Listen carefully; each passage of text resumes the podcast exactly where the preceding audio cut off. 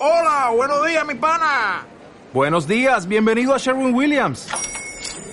¡Ey! ¿Qué onda, compadre? ¿Qué onda? Ya tengo lista la pintura que ordenaste en el ProPlus app. Con más de 6.000 representantes en nuestras tiendas listos para atenderte en tu idioma y beneficios para contratistas que encontrarás en aliadopro.com. En Sherwin Williams somos el aliado del PRO.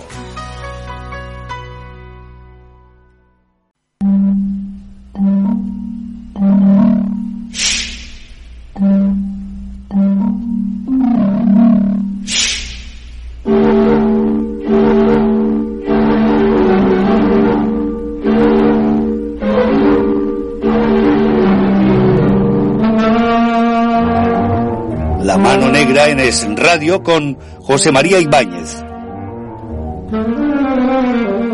José María Ibáñez que nos trae capítulos siniestros, historias curiosas, enigmáticas. ¿Qué tal? Muy buenos días. Muy buenos días. Hoy con qué nos sorprendes. Pues hoy me sorprendo con el maestro de la guillotina.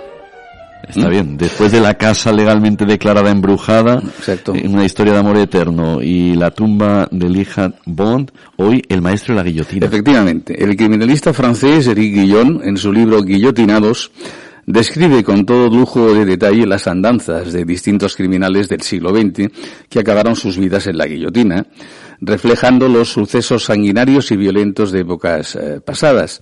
La obra contiene más de 150 fotografías inéditas de condenados a muerte, acompañadas de una breve descripción de sus características y un resumen de los hechos antes de ser conducidos al patíbulo. Andaba el criminalista galo buscando en los archivos de la policía parisina cuando hizo un descubrimiento de lo más interesante. Una inquietante colección de fotos antiguas, eh, estas imágenes en perfecto estado de conservación, formaban parte de los archivos del verdugo Anatole Deiblé y acompañaban a sus diarios personales donde se reflejaban con todo lujo de detalles las 300 decapitaciones que había realizado entre 1890 y 1939 durante su trayectoria profesional de verdugo. Curiosamente, seis meses después de su, de su fallecimiento, Francia prohibía las ejecuciones públicas. Desde los inicios de su carrera de verdugo en 1891, Anatole Deiblé fue registrando en su diario personal todo lujo de detalles sobre los criminales que decapitó y sus antecedentes penales. Con una frialdad espantosa, el verdugo anotó en sus cuadernos los aspectos técnicos y los detalles de cada ejecución, la fecha, la hora, el nombre del ajusticiado, los motivos de la condena e incluso, en ocasiones, las últimas palabras del ejecutado. Por sus manos pasaron criminales famosos, como es el caso de Henri Desiré Landru, asesino en serie francés, también conocido como el Barba Azul de Gambé, que estafó a 300 mujeres y asesinó a 11 como mínimo, del que, por cierto, hablaremos más adelante en esta sección. Anatole Deblier, según escribe el criminólogo galo, era un señor de aspecto venerable, tranquilo y bondadoso, que asistía a sus ejecuciones vestido de frac. Se trataba de un verdugo ejemplar y muy profesional, según decían. No era un sádico, no disfrutaba ejecutando a la gente, solo quería que su máquina funcionara bien para no prolongar el sufrimiento de los ejecutados.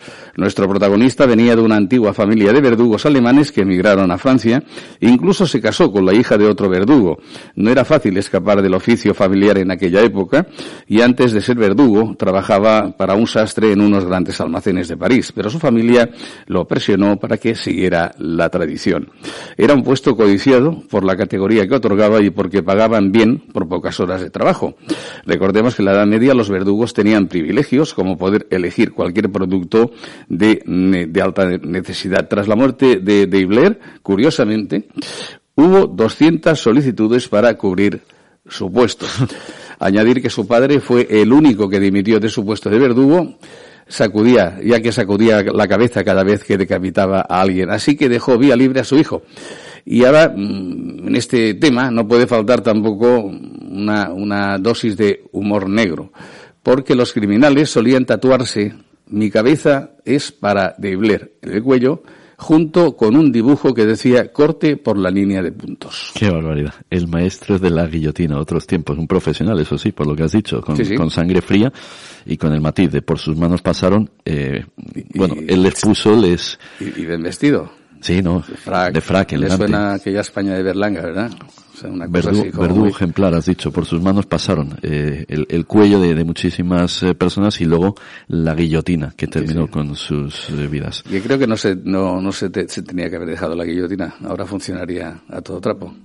Bueno, ese es otro tema. José María, tenemos que apuntar una fecha en este mes de diciembre. Tenemos que hablar de tu libro. Sábado 17 de diciembre a las 11 horas cerramos el círculo, precisamente en el Círculo de Bellas Artes, en el Casal Balaguer, la última presentación de la Vuelta a Mallorca en 80 rutas, después de haber cumplido un año precisamente desde la primera presentación. El sábado 17 de diciembre. A las 11 horas, en el Círculo de Bellas Artes, Casal Balaguer de Palma, en la calle Unión.